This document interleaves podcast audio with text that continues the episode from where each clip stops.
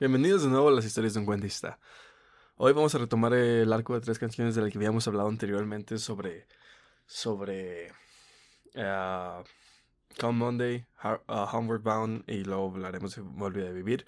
Hoy es el capítulo de Homeward Bound, la canción de Simon Garfunkel, una canción de rock folk. Eh, vamos a hablar de cómo la descubrí, eh, cómo la descubrí, por qué me gustó tanto el momento. Y también vamos a hablar de, de un, poquito muy levemente sobre el género que es rock folk. Eh, ya que no, es un género súper conocido hoy en día, pero pues en su momento en los años 70 fue, fue cuando realmente dio una explosión y creo que vale la pena seguir escuchando este tipo de canciones de vez en cuando. Eh, bueno, para empezar, para no alargarnos tanto, vamos a empezar como la, cómo conocí esta, esta canción. Y es que la verdad no la conocí escuchando primera, por primera vez la versión original, ni siquiera una versión en, vivo o nada así. Eh, fue un personaje de una serie que estaba viendo que la cantó. Y fue cuando me gustó. Eh, y para empezar, eh, remontémonos a mayo 2019, que fue cuando la escuché por primera vez.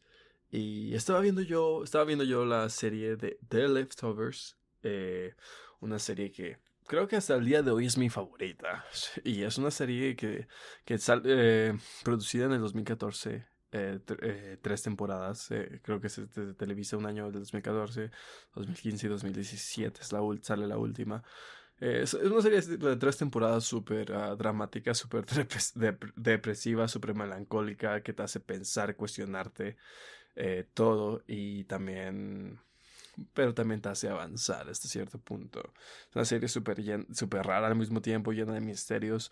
Eh, si les gustan este tipo de series, véanla, en serio. Y, pero, y de hecho voy a dar varios spoilers, pero no importa cuántos spoilers de esta serie, no van a ser nunca suficientes para eh, comprenderla.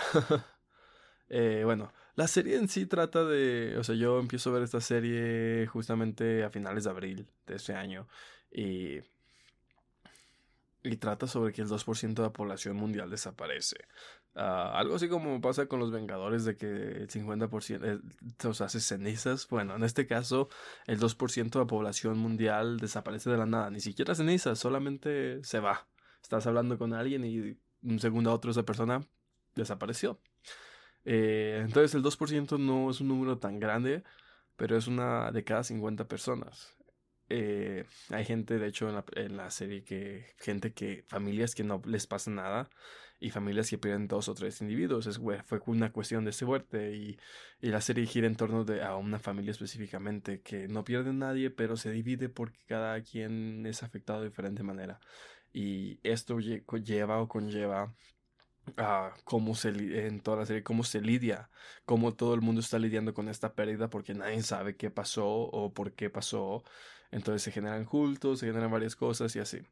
Entonces, eh, es un, ese es un tipo de series también que te da 10 preguntas cada capítulo y te da dos respuestas. Y el siguiente capítulo te da 8 preguntas y te genera nada más una respuesta. Entonces es una serie que te mantiene súper atrapado.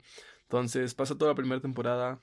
Hay un final súper explosivo, súper volador de la mente que, que que te va dando pistas cada capítulo, a capítulo que, que, va a pasar, pero no, lo, no las ves hasta el mero final. Eh, pero bueno, todo esto va pasando así, o sea, y es la segunda temporada cuando nuestro protagonista, el protagonista, se muere y resucita. Resucita y se vuelve hasta cierto punto el Mesías de la nueva de una nueva generación, pero él no quiere serlo y se vuelve a morir y en esta segunda vez que se muere en una especie de inframundo que es como una especie de... de es una, especie de inframundo que se parece al mundo real, tal, eh, pero con, Obviamente la gente se comporta de manera diferente según lo que escoja hacer en este inframundo. Eh, entonces, esa segunda vez que se muere, él intenta regresar a la vida nuevamente, pero para hacerlo tiene que pasar uh, por no sabría decir si el personaje que aparece es Dios o qué, o qué representación es la que le dan, pero tiene que pasar por un hombre y este hombre le da la, tarea de que si quiere regresar que cante, cante y pues sea lo que sea, él lo hace. Gira una ruleta y en la ruleta cae el nombre Homeward Bound Simon Garfunkel. Entonces tiene que hacer karaoke de esa canción. Entonces él empieza a cantar la canción y canta toda la canción. Es una escena en la que realmente solo se ve al personaje cantando. Y no canta del todo bien, honestamente, pero cuando escuchas la letra y, y, ves, todas las, ah, las escenas que te, te ponen como, como te ponen escenas que ya habían pasado anteriormente en la serie, no sé, esa escena de él cantando tuvo algo en mí. Entonces se acabó la escena, yo me encantó la canción, me encantó la, no tanto lo que me hizo sentir, porque, o sea, la letra de la canción me hizo, me hizo identificarme, pero no me hizo sentir como, oh, feliz. O sea, la letra de la canción es, super, es muy melancólica también, muy, muy, mucho de añoranza. Entonces, acabó la escena y la repito otra vez solo para escuchar la canción. Y ya acabó el capítulo, porque eso, eso pasa por ahí al final. Pasa cerca del final de, del capítulo. Entonces, ya que acabó el capítulo, me voy a directamente a internet y busco busco la canción. Busco la canción, escucho la versión de Simon, de Simon Garfunkel y quedo atascado en esa canción por varias repeticiones. No sé cuántas veces la, habré escuchado en ese momento, pero fueron varias, fueron varias, honestamente fueron varias. Quién sabe, tal vez más de 10 o 12. Eh, y es que no sé si es, eh, creo que a todos ha pasado que de repente escuchas una canción que te gusta tanto, te hace sentir tanto de un modo que la escuchas muy repetitivamente la primera vez que la, que la encuentras. Entonces eso me pasó con esta canción. La canción en sí habla, dice, empieza es, que estás, empieza con un alguien que está esperando en la estación de tren y tiene un ticket para su, su destino y que va a ser a shows de una sola noche en distintas clubes o bares o algo y, entonces, y se la va a pasar así pero que eh, habla la canción habla de que él desearía la letra dice que él desearía estar camino a casa y otra vez que desearía estar camino a casa y luego que todo es, lo, es una rutina de cigarrillos revistas y más cosas triviales uh, de la vida pero que él desearía estar camino a casa entonces la canción habla de esto obviamente lo dice con con letras y música, unas letras más melancólicas, más románticas y muy bien acomodadas. Eh, pero es prácticamente lo que habla. Entonces yo cuando escucho esta canción y siento y me identifico con el sentimiento de volver a casa. En el momento que la vi y la escuché, yo, yo estaba en casa, estaba en mi hogar con mi familia. Ah, o sea, no, no con ellos literalmente en el momento, pero estaba allí. Y, y, de hecho, hasta el día de hoy yo sé y siento que mi hogar es, es, es donde está mi familia. Eh, es una ventaja tenerlos y los adoro. Pero bueno, pero el detalle es que la canción iba más allá de eso. La canción hablaba de un hogar mm, no tanto físico o familiar, sino un hogar yo diría, uno, o sea, porque la mayoría tenemos ese, ese, esa base ese nido familiar, entonces es tu hogar, pero al mismo tiempo necesitamos algo para nosotros, un lugar donde nos podamos sentir seguros, solos, uh, o, o, algo, un, un, lugar diferente a ese, un lugar fuera de eso, algo, un lugar donde busquemos ir y donde nos queramos quedar, que no sea uh, solamente el, el hogar donde creciste, el hogar familiar, sino algo más allá. Entonces creo que la canción hablaba de eso. O sea, bueno, así lo sentí, así me identifiqué, de que quisiera estar camino a casa, decía, dice la canción. Entonces, cuando yo escucho esa canción en ese momento, yo me sentía así, quería estar camino a casa y sentí esa melancolía que el personaje estaba sintiendo de algún modo. Y hasta el día de hoy, honestamente, o sea, yo sigo buscando un camino a casa. Eh, no lo he encontrado dando en eso, pero pero es lo de menos. Lo, importante es que, lo importante es no tanto encontrarlo, eso ya me da igual si lo encuentro no a los 50, a los 60 años, ¿qué, qué más da? Pero lo importante es que esta canción hizo, me hizo, hizo lo que el arte debe hacer, lo que el arte está hecho, está para ser hecho, you eh, y es identificarse, yo, o sea, el arte no es más que identificación Y por eso nos gustan ciertas obras y por eso no nos gustan otras. Y por eso nos encantan unas y odiamos otras. Porque es más que nada solamente identificación. Y esta canción logró tocar en mí eh, esa parte más profunda y, anclarse a cierto punto como si fuera un espejo. Y es que ese es el arte, identificación, porque el hecho de que, digamos que, para explicarlo de un mejor modo, sería... Eh, tú te sientes triste, solo, sola, abandonada, lo que sea. Sientes que el mundo se te acaba, pero no, no tienes la manera de expresarte con palabras para describir tal sentimiento. Entonces, en la radio sale una canción. Pon una canción, la escuchas, y esa canción describe perfectamente cómo te estás sintiendo. No solamente por la letra, sino también por la música y la, la manera en que se narra, lo que sea. Entonces describe todo eso y esa es la identificación y, y, ese es el arte que te está diciendo que alguien más se llegó a sentir tal vez como tú y nunca estuviste solo o sola. O sea, que siempre va a haber algo, algo que, que te acompañe. Eso es el arte. Un o estás igual muy triste o algo y ves una, una obra, una pintura, y es tal cual como te sientes por dentro, una choza en medio de un lago abandonado, frío, congelado, lo que sea, pero de algún modo eso dice, es lo que tú estás sintiendo, y no ocupa las palabras, esa es la identificación del arte, y, creo que es para lo que está hecho primordialmente, no solamente para las cosas tristes, te puedes sentir muy bien, muy feliz, y hay una canción que o una canción, una película o algo que, que describa esa felicidad de algún modo, no solamente tristezas, dolores, también felicidades, alegrías, de todo.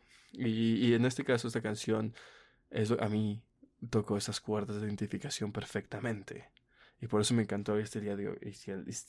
Y hasta el día de hoy la sigo escuchando y me encanta y me sigue haciendo sentir lo mismo.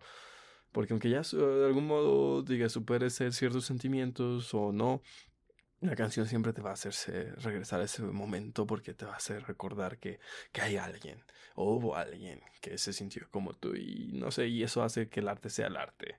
Por ejemplo, las, eh, la vez que hablamos de Louis Wayne, el pintor de gatitos, hay gente que no le va a gustar, gente que no se sentir identificada, y, pero va a decir, esa es arte porque está bonito, sí, pero saber, la gente que realmente aprecia este arte va a ser la gente que se identifique al ver esas imágenes de gatos y sienta a algo al verlas, sienta lo que tiene que sentir al verlas. Eh, sienta esa identificación más que nada. Pero bueno, por eso a mí me encantó esta canción y por eso la sigo escuchando y por eso hablo de ella hoy. Y por eso creo que recuerdo exactamente el momento cuando la escuché. Y bueno, después de eso, después de esa canción, no solamente... Eh, esta canción me introdujo mucho más al mundo de la música rock folk eh, que ya había canciones que había escuchado de este género, pero realmente que no había, no había puesto tanta, tanta atención o tanto énfasis eh, en esto. De hecho, había escuchado también canciones de Simon Garfunkel antes, creo que había, o sea, obviamente la, la canción más famosa que tienen es Sound of Silence, la había escuchado ya de vez en cuando la escuchaba, pero no la ponía realmente atención. Miss Robinson también una canción, una película también de ellos. Eh, tampoco les, no, no, me metía tanto de lleno hasta, esta, hasta, esta, hasta que esta canción específicamente tocó ciertas, ciertas partes del alma. ciertas partes del alma y a partir de ahí ya me introduje más en esta música y empecé a escuchar canciones como que tienen como The Potser, My Little Town, cosas así, canciones muy, muy, muy melancólicas. Ese es un estilo que tienen ellos. Eh, y, tan, y más que nada, o sea, el rock folk, en sí el folk, eh, es una, habla mucho, es una, un, un género mayormente nostálgico o melancólico. Eh, y como les dije, antes de cerrar este, este, este capítulo, vamos a hablar poquitito ah, para que sepan qué es el rock folk. El rock folk es la combinación, obviamente, rock y folk, y música folk. Eh, prácticamente el, único que integra el rock a, este género es, viene siendo los nuevos instrumentos, eh, porque en el folk, eh, la parte folk de, este, de, la, de la amalgama de estos dos géneros se conserva en la narración, en, la, en, el modo de cantar. Y es que el folk viene de la palabra folklore, eh, folklore, cultura, todo eso. Entonces, eh, es un género que, que, me gusta mucho, me gustó mucho y porque es un género narrativo, es un género, es, una, un género musical muy narrativo.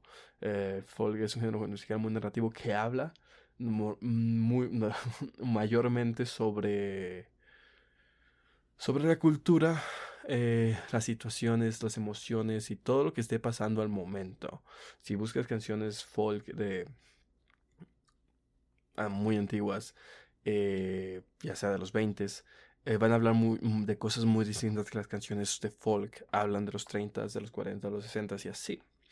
Eh, y es que esa es esa belleza del folk, de que es, es como, el folk es como un género, un, un género musical de, de, es como si fuera un cuentista cantando, prácticamente. De hecho, el folk viene original, o sea, mente viene de instrumentos sencillos de conseguir eh, en la época. Se dice que creo que el folk empieza realmente en 1820 por ahí, como tal, como género como tal. Y se caracterizaba mucho porque las canciones se transmitían de voz a voz. No era como que estuvieran realmente escritas, ya que la mayoría de la gente que, que en, ese, en aquellos tiempos cantaba este tipo de género era gente que no tenía demasiados estudios ni nada. Entonces realmente era gente que se reunía y llevaba un banjo, llevaba unas uh, panderetas, una armónica y empezaban a tocar. Entonces las canciones se iban difundiendo y no había realmente eh, un compositor o, no, o el compositor era desconocido porque no... Esta música se trataba realmente de la, era la música de la gente eh, y, y se compartía de ese modo. Y y como es folclore y cultura, variaba incluso de estado a estado o y país a país, obviamente. O sea, tú escuchas música folk de los años 1920, ah, como decía, de Estados Unidos, y es muy diferente a la música folk, de Inglaterra, porque sus culturas, las cosas que estaban viviendo, el modo en que se sentía en el momento era muy diferente. Y es que este género, como les digo, tomaba las cosas cotidianas y las narraba, o tomaba las supersticiones que la gente tenía y las incluía en esa narración cantando. Cantando con este estilo muy específico, como muy Ah, como realmente como Bob Dylan canta. Bob Dylan es de hecho uno de los eh, representantes más grandes ah, que ha tenido la música folk. Él no era rock folk, era folk como tal. Y después eh, pero él dio paso a la evolución al rock folk porque de él tomaron canciones, uh, algunas bandas tomar, de rock tomaron como los Birds, The Birds, tomaron algunas de sus canciones, hicieron covers con rock y eso donde nace el rock folk y luego se populariza. Pero Bob Dylan, si conoce a Bob Dylan, no, no lo he escuchado, vayan a escucharlo, es el probablemente el mayor representante de la música folk uh, más actual. Eh, obviamente más actual es de y es de los 1960, pero bueno, uh, ¿saben a lo que me refiero? Eh, entonces el, estilo como que él, con el que él canta es el con el que siempre se ha cantado el rock folk. Ese es el estilo como con el que se sentaban en las hogueras, en las fogatas, en lo que sea, a cantar esas canciones. Eh, entonces fue muy bonito que, que, que después este, eh, este, género se mantuviera vivo hasta, hasta los 70 y se combinara luego con el rock al poder incluir más, más variedad de instrumentos. Y hasta el día de hoy creo que hay bandas pequeñas indies independientes que, que siguen haciendo música rock folk o, o, folk como tal.